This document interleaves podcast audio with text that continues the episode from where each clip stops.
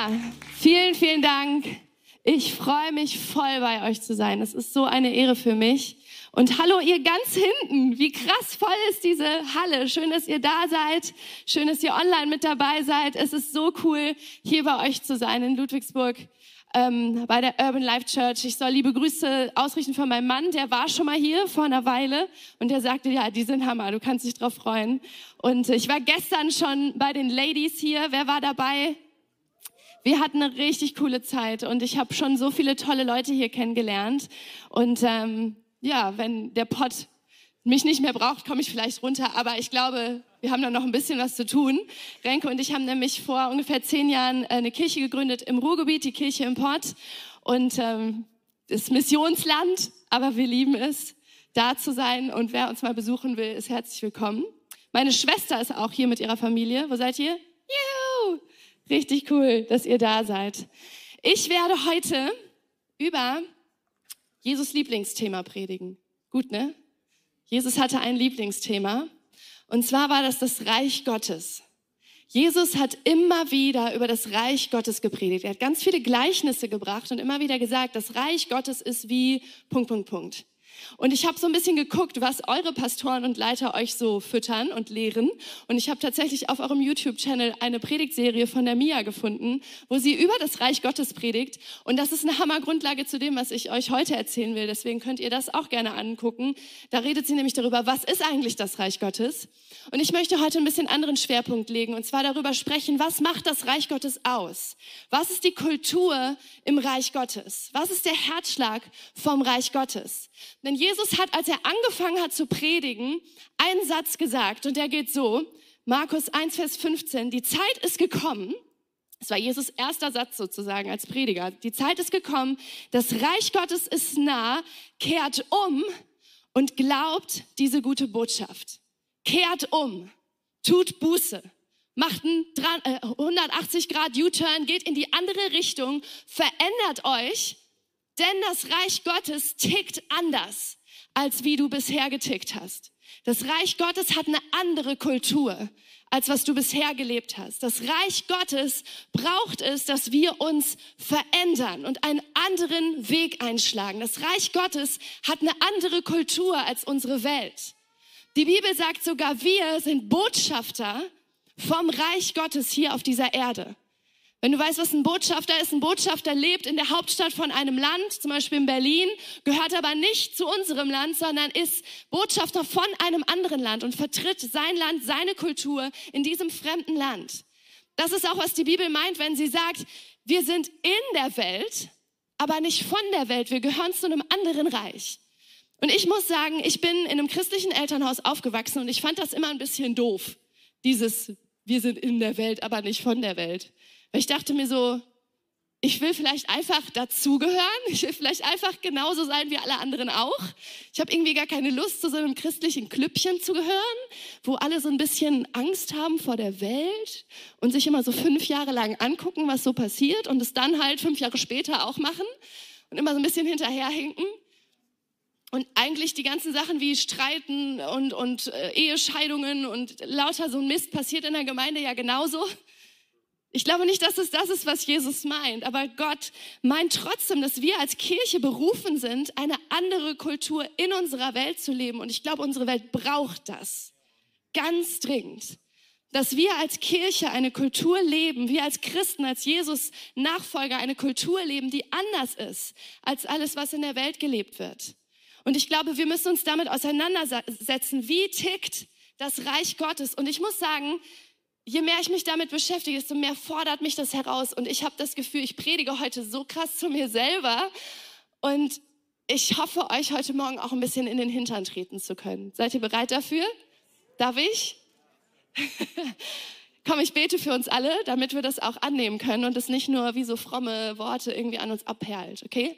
Jesus, ich bete jetzt, dass du meine Worte gebrauchst und mich erfüllst mit deinem Geist, dass ich dein Herz predigen kann. Und ich bete für unsere Herzen, dass du uns offen und bereit machst zu empfangen, was du sagen möchtest. Und ich bete stellvertretend für die Leute, die hier sind, die das mit unterschreiben können, dass du die Erlaubnis hast, uns zu verändern heute Morgen. Und alle, die dazu Amen sagen können, sagen Amen. Okay, au, jetzt hast du, du hast Jesus die Erlaubnis gegeben, dich zu verändern heute Morgen. Aber es war bestimmt eine gute Idee. Der Titel meiner Predigt ist Kingdom Culture. Schreibt ihr mit? Hammer, richtig cool. Hier gibt es ein paar Leute, die haben ihre Notizbücher gezückt, ihre Handys. Sehr gut. Mein Titel ist Kingdom Culture und Untertitel Umgekehrte Werte. Denn das Reich Gottes stellt unsere Werte, unsere Rechnungen komplett auf den Kopf. Und ich habe euch ein paar Rechnungen mitgebracht, ein paar Gleichungen mitgebracht, die anders sind als das, was in dieser Welt gelebt wird. Und meine erste Gleichung ist klein gleich groß. Und es ist die Kultur der Ehre, die im Reich Gottes gelebt wird. Klein gleich groß. Zur Zeit Jesus, als die Jünger mit ihm unterwegs waren, da haben die nicht so richtig gecheckt, glaube ich, was Jesus eigentlich vorhatte zu bauen. Ich, ich würde ihnen auch keinen Vorwurf machen, denn das war ja schon ordentlich außergewöhnlich, womit die konfrontiert waren. Und ich weiß auch nicht, ob wir es heute so richtig checken. Jedenfalls dachten die Jünger damals eigentlich immer, Jesus hat vor, so ein wirkliches, echtes neues Reich aufzubauen, ein politisches Reich und eine Revolution anzuzetteln. Und die haben das auch gehofft tatsächlich, dass Jesus das macht. Dass Jesus endlich die Römer vertreibt, dass Jesus endlich Frieden bringt, dass Jesus endlich die wieder, dass sie wieder an die Macht kommen, dass sie nicht mehr in Unterdrückung leben. Und sie fanden das Hammer. Und die Jünger, die mit Jesus unterwegs waren, haben sich auch gefragt, so Jesus, jetzt sind wir so deine Best Buddies an deiner Seite dann äh, wird im neuen Reich doch sicherlich so die eine oder andere Stelle für uns frei werden, oder Jesus? So ein kleiner Statthalterposten oder Minister oder irgendwas Nices. So, wo man schön was verdient und schön ein bisschen Macht hat. Jesus, kannst du uns sagen, wie wir richtig groß rauskommen in deinem neuen Reich? Es gibt eine witzige Story, da haben Jakobus und Johannes sind zu Jesus gekommen und haben ihn gefragt tatsächlich, Jesus, können wir vielleicht so deine linke, rechte Hand sein, so links und rechts von dir sitzen? Dann gibt es eine Parallelstelle dazu, Matthäus 20, und die petzt, dass das gar nicht die beiden waren, sondern es war ihre Mutter. Die haben sich nämlich nicht getraut, sondern ihre Mutter ist nach vorne gekommen und hat gesagt, Jesus, meine Söhne, die Mama-Bubis, die trauen sich jetzt gerade nicht, aber ich wollte mal fragen, ob die so richtig mächtig werden können an deiner Seite. Oder vielleicht wollte einfach die Mutter irgendwie von hinten durch die Brust ein bisschen Macht abgrasen durch ihre Jungs. Jedenfalls lesen wir in Matthäus 18, Vers, Vers 1, in jener Zeit kamen die Jünger, und in dieser Stelle jetzt steht jetzt nicht, wer das genau war, kamen die Jünger zu Jesus und fragten, wer ist eigentlich der Größte im Himmelreich? Irgendwie süß, oder? Ich finde es jedenfalls ehrlich. Jesus, wer ist der Größte im Himmelreich? Markus, wer ist eigentlich der allerbeste Christ hier so in deiner Kirche? Was würdest du sagen? Wer macht den Job so ganz besonders gut? Wer ist dein bestes Pferd im Stall? So eine Frage irgendwie ein bisschen crazy. Aber Jesus weiß die gar nicht zurecht. Das ist witzig. Jesus nimmt diese Frage einfach so auf und lächelt vielleicht, keine Ahnung. Aber wir kennen natürlich so ein Denken nicht. Ne? Also wer ist jetzt der beste Christ unter uns? Das gibt's hier nicht. Ne? Also wer hat hier den meisten Einfluss? Wer hat das meiste Bibelwissen? Wer ist ziemlich gut drauf und tut die meisten guten Taten von uns? Wer ist der beste Christfluencer und hat die meisten Follower? Und wer ist der Beste von uns? Gute Frage. Jesus lächelt vielleicht drüber und die Antwort, die er seinen Jüngern gibt, ist so cool. Und ich glaube, hat sie ordentlich verwirrt in dem Moment. Hier steht in Matthäus 18, er rief ein Kind zu sich und stellte es mitten unter sie und sprach, wahrlich, ich sage euch, wenn ihr nicht umkehrt, euch verändert und werdet wie diese Kinder, so werdet ihr nicht ins Himmelreich kommen. Wer sich so nun selbst erniedrigt und wird wie dieses Kind, der ist der Größte im Himmelreich. Hä? Ist das jetzt dein Erfolgscoaching, Jesus? Also, ich kann mir die Reaktion der Jünger vorstellen, die gesagt haben, Jesus, ich bin froh, dass ich aus der Nummer raus bin. Ich meine, ich bin froh, dass ich endlich erwachsen bin, dass ich endlich meine eigenen Entscheidungen treffen konnte. Als Kind durfte ich noch nicht mal bestimmen, wie viel Süßigkeiten ich esse, wie viel Zeit am Tablet ich verbringe. Und endlich habe ich mal die Möglichkeit, eigene Entscheidungen zu treffen. Endlich bin ich nicht mehr so abhängig von anderen Menschen. Und damals war es ja noch viel krasser, wie wenig Rechte und wie wenig Ansehen Kinder hatte. Und Jesus sagt, so wie diese Kinder sollt ihr werden. Jesus erklärt gar nicht genau, was er meint. Ich glaube, es gibt großartige Predigten darüber, was er meinte vielleicht.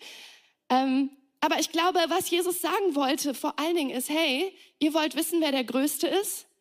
Ich sag euch, was mein Herz ist. Klein gleich groß.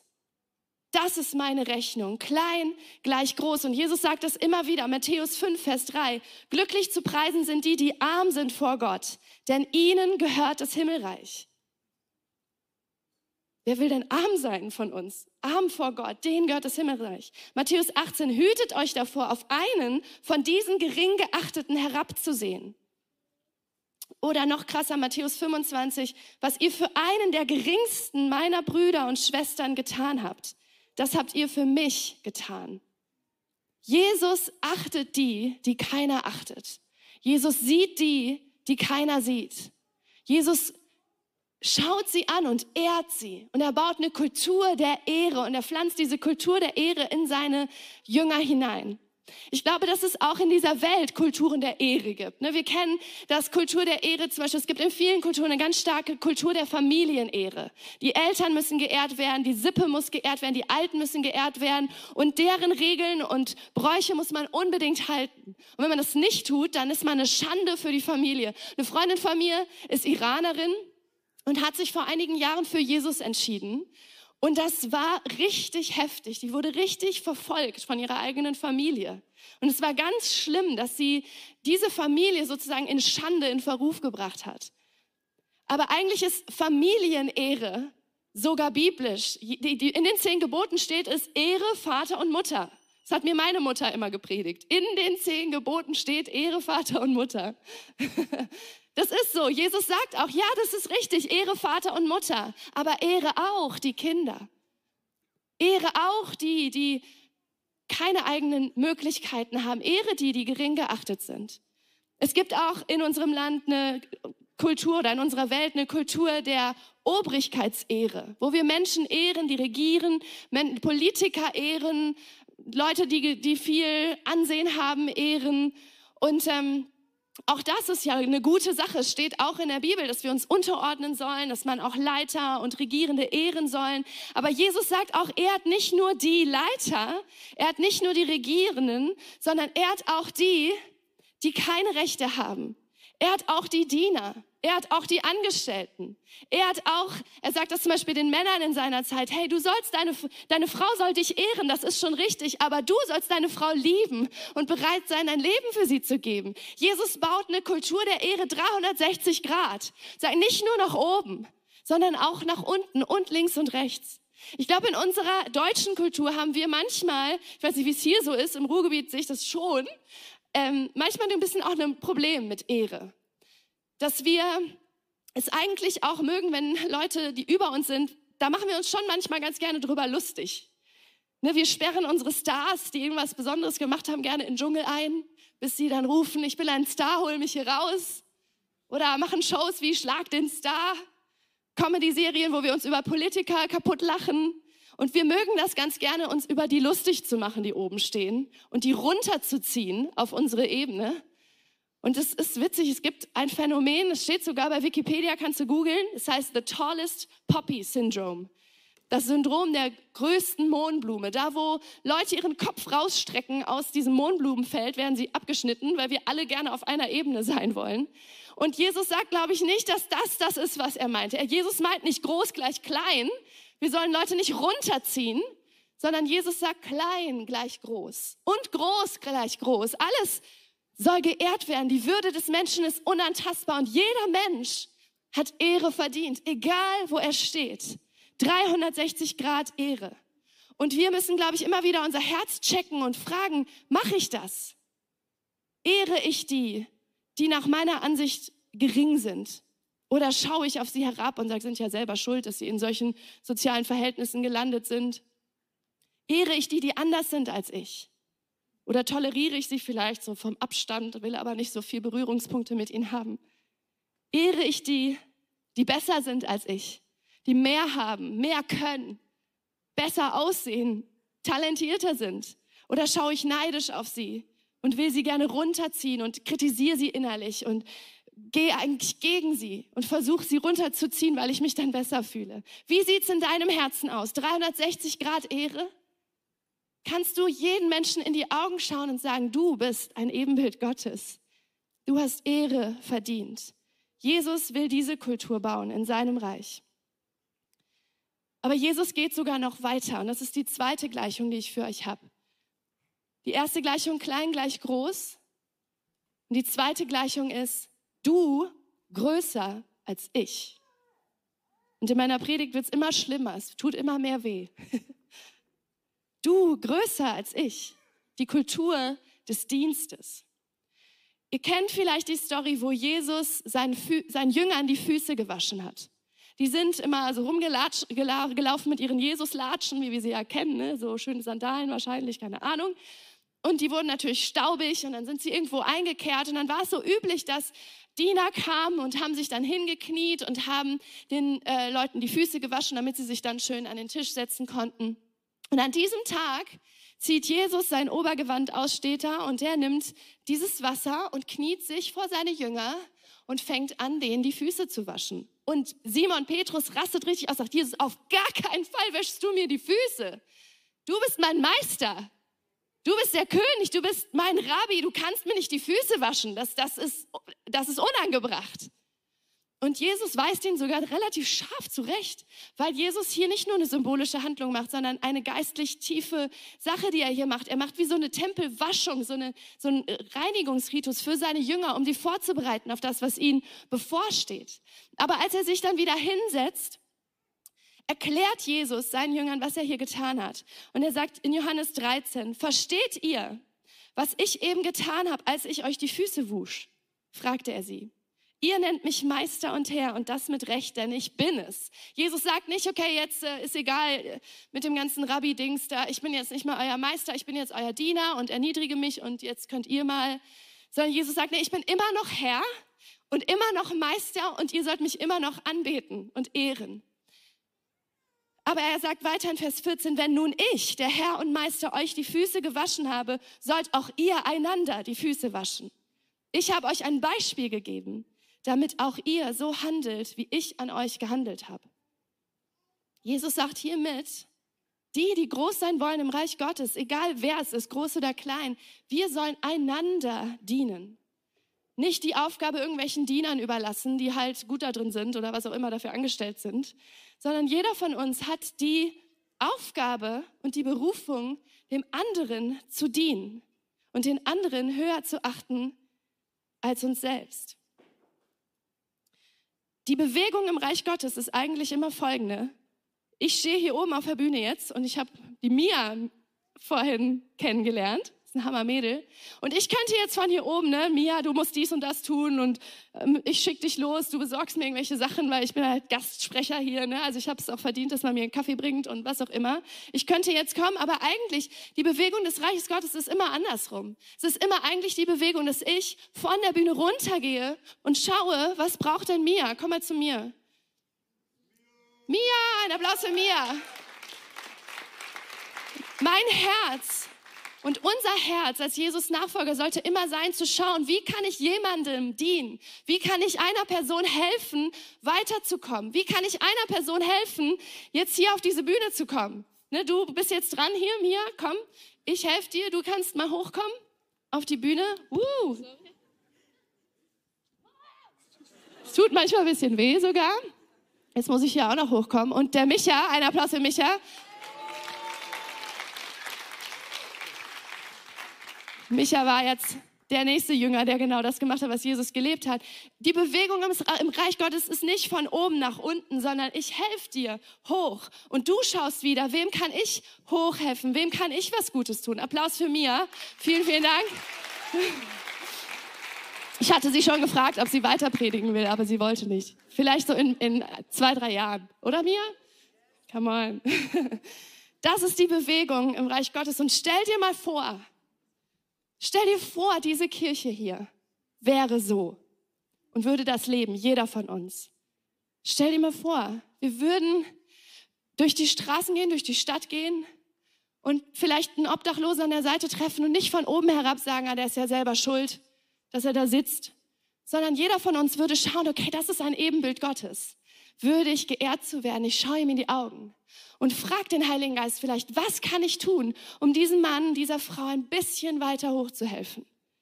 Oder vielleicht triffst du eine Frau im Kindergarten oder in der Schule und die ist voll zickig zu dir die ganze Zeit, irgendeine Mutter, die lässt immer, was auch immer, ihre schlechte Laune überall raushängen und du pff, sagst dann nicht, die kann mir immer gestohlen bleiben, sondern du überlegst, okay, wie kann ich dieser Frau, die offensichtlich irgendwie schlecht gelaunt ist, wie kann ich ihr helfen, einen guten Tag zu haben?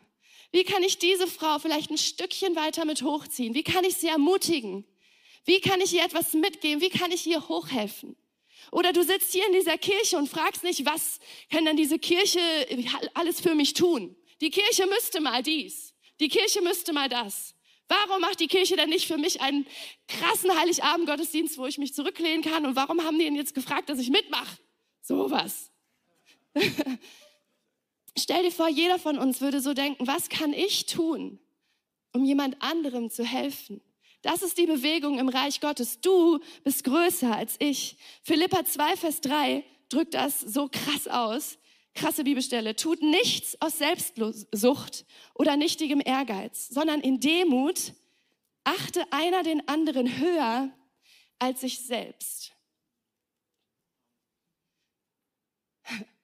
Tut nichts aus Selbstsucht oder aus nichtigem Ehrgeiz, sondern in Demut achte einer den anderen höher als sich selbst. Das ist so entgegengesetzt zu unserer Kultur, in der wir leben.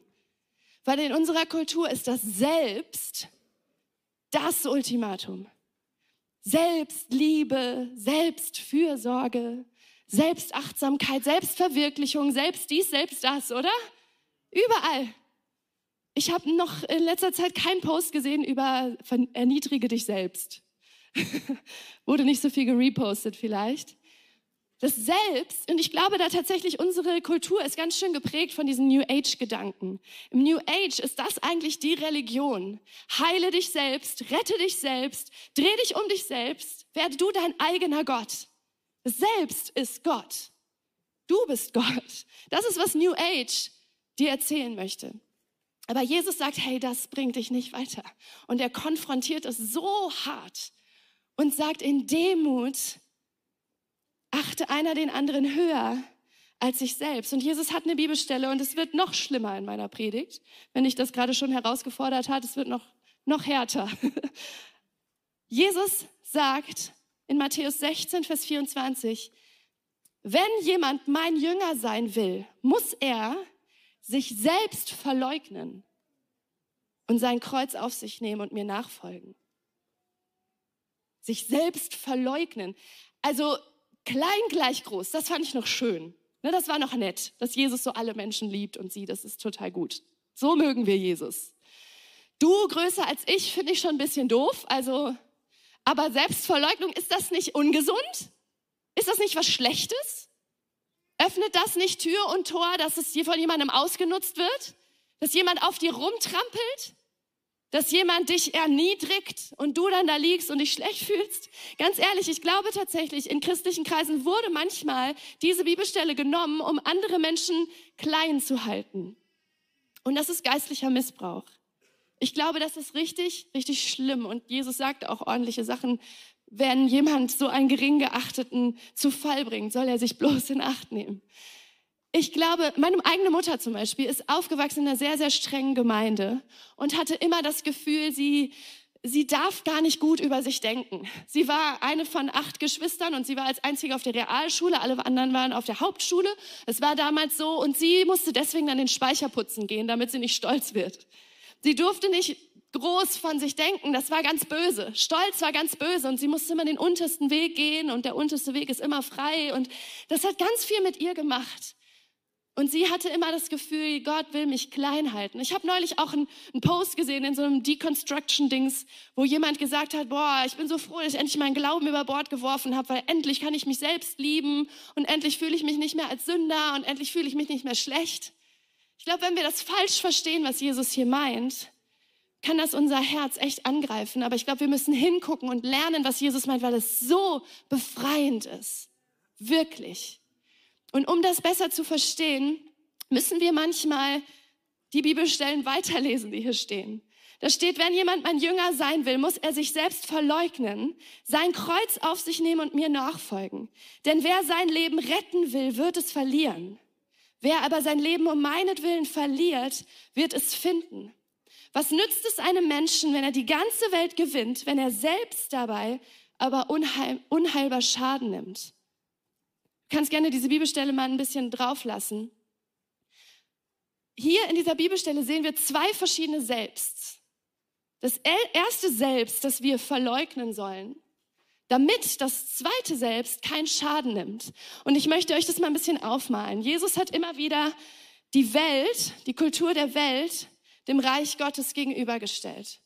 Und hier ist dein Selbst. Das bist du. Und du bist unfassbar, unendlich geliebt von Gott. Du bist genau der Mensch, den er anschaut. Und egal, ob dich irgendjemand sieht oder nicht, Gottes Wertschätzung und Ehre ruht auf dir. Gott schaut dich an, er hat die Haare auf deinem Kopf gezählt.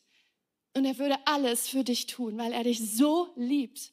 Und das ist das Erste, was du verstehen musst, was Gott dir sagt. Du bist geliebt, du bist angenommen und gewertschätzt. Aber was wir dann oft versuchen, ist, dass wir versuchen das zu tun, was hier in diesem Bibeltext ist. Wir versuchen, die Welt zu gewinnen. Wir versuchen, die Leute um uns herum zu beeindrucken, die Welt auf unsere Seite zu ziehen, jemand zu werden in der Welt. Wir versuchen so ein bisschen aufzupolieren und bauen dafür um unser Herz, um unser Selbst so ein falsches Selbst. Und das möchte ich gerne Ego nennen. Wir versuchen die Welt zu gewinnen. Und Jesus sagt, wenn du dich darum drehst, die Welt zu gewinnen, Menschen zu beeindrucken, dann wirst du am Ende dich selbst verlieren. Weil du eine Hülle und eine Schutzmauer um dich baust, die du aber nicht bist. Du hast dein Ego um dich rumgebaut, weil du Ehrgeiz hast, dass Menschen dich lieben und mögen und sich auf deine Seite stellen. Und was hier noch steht in dieser, im Bibeltext ist, dass wir versuchen, uns selbst zu schützen vor der Welt. Aber Jesus sagt, weißt du was? Mein Herz ist, dass du nicht versuchen musst, die Welt zu gewinnen, weil du meine Anerkennung schon hast. Und du musst dich auch nicht schützen selbst, weil ich dein Schutz bin. Und Jesus sagt, weißt du was, lade mich in dein Herz ein und mach mich zum Mittelpunkt deines Lebens, mach mich zum König deines Herzens und lass dein Ego los. Deine Ambitionen, die sagen, ich muss allen Menschen gefallen, damit ich jemand bin. Jesus sagt, du bist doch schon längst jemand. Du bist mein geliebtes Kind. Und Jesus sagt, lass dein Ego los was versucht, sich zu schützen, was eine Mauer um sich baut. Ich bin dein Schutz, ich bin dein Retter. Ich bin gekommen für dich. Matthäus 6, Vers 33 steht, es soll euch zuerst um Gottes Reich gehen und seine Gerechtigkeit. Dann wird euch alles Übrige dazugegeben. Und das ist im Grunde die dritte und letzte Formel meiner Predigt. Klammer auf, ich minus Ego mal Jesus ist König gleich alles ist möglich. Wenn ich mein Ego loslasse und Jesus zum König meines Herzens mache, dann fließt all das, was Gott in seinem Reich bereithält, in mein Herz hinein. Seine Freude, seine Freiheit, seinen Frieden, alles in meinem Leben sortiert sich um Christus den König und kommt auf einmal ins richtige Gleichgewicht. Jesus sagt, setz mich an erste Stelle. Und alles andere, um alles andere kümmere ich mich dann. Ich gebe dir alles andere dazu. Ich weiß nämlich, was du brauchst. Ich weiß die Anerkennung, die du brauchst, die Liebe und Wertschätzung, die du brauchst. Ich kenne auch den Schutz, den du brauchst. Ich weiß das. Und ich bring dir das. Ich gebe dir das. Und in diesem Sinne beten wir dann, dein Reich komme, dein Wille geschehe, wie im Himmel, so auf Erden so auch in mir. Lass den Himmel in mich fließen, König Jesus, weil du das Zentrum meines Lebens bist.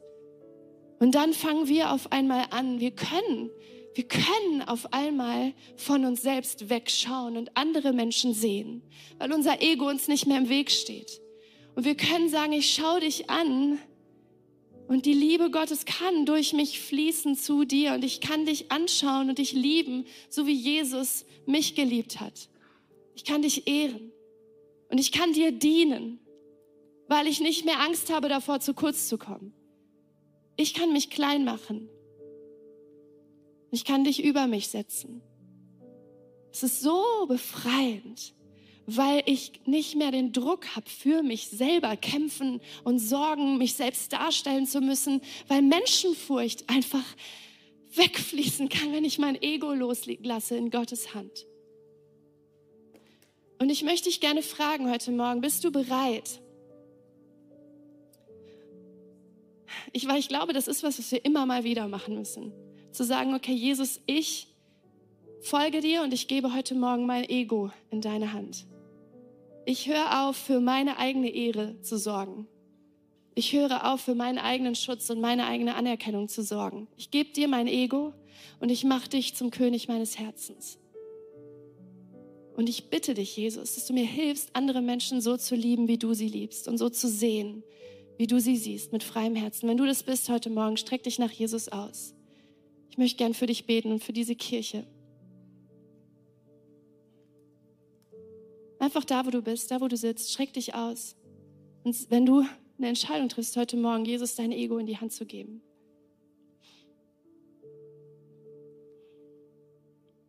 Und ich danke dir, Jesus, für diese Menschen, die ein Herz haben, was dich ehren möchte.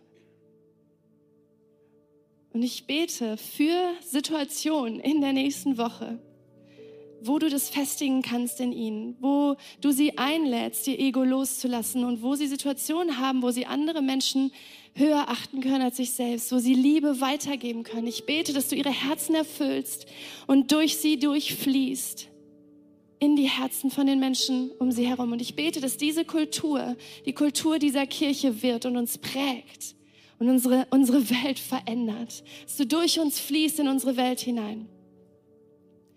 Und ich möchte noch eine zweite Frage stellen. Denn weißt du, das, was ich erzählt habe, das ist genau das, was Jesus vorgelebt hat. Jesus war in der Herrlichkeit Gottes. Jesus hatte alles alle Macht im Himmel und auf Erden. Jesus war bei Gott. Jesus kannte die Herrlichkeit Gottes. Und er ist auf unsere Welt gekommen, runtergegangen zu dir, auf diese Welt, damit du den Vater kennenlernen kannst. Jesus ist auf deine Ebene gekommen, damit du erkennst, was Gottes Herz ist. Und er hat sein Leben gegeben am Kreuz. Er hat gesagt, ich erniedrige mich selbst bis in den Tod, damit ich dir helfen kann, neues Leben zu bekommen. Weil du dich nicht alleine retten kannst. Du kannst dich nicht alleine erlösen. Du kannst Gott nicht alleine kennenlernen. Das kannst du nur, weil Jesus sich klein gemacht hat, sich hingekniet hat und gesagt, komm, komm auf mich, geh zum Vater. Nimm meinen Tod in Anspruch, damit du Leben hast.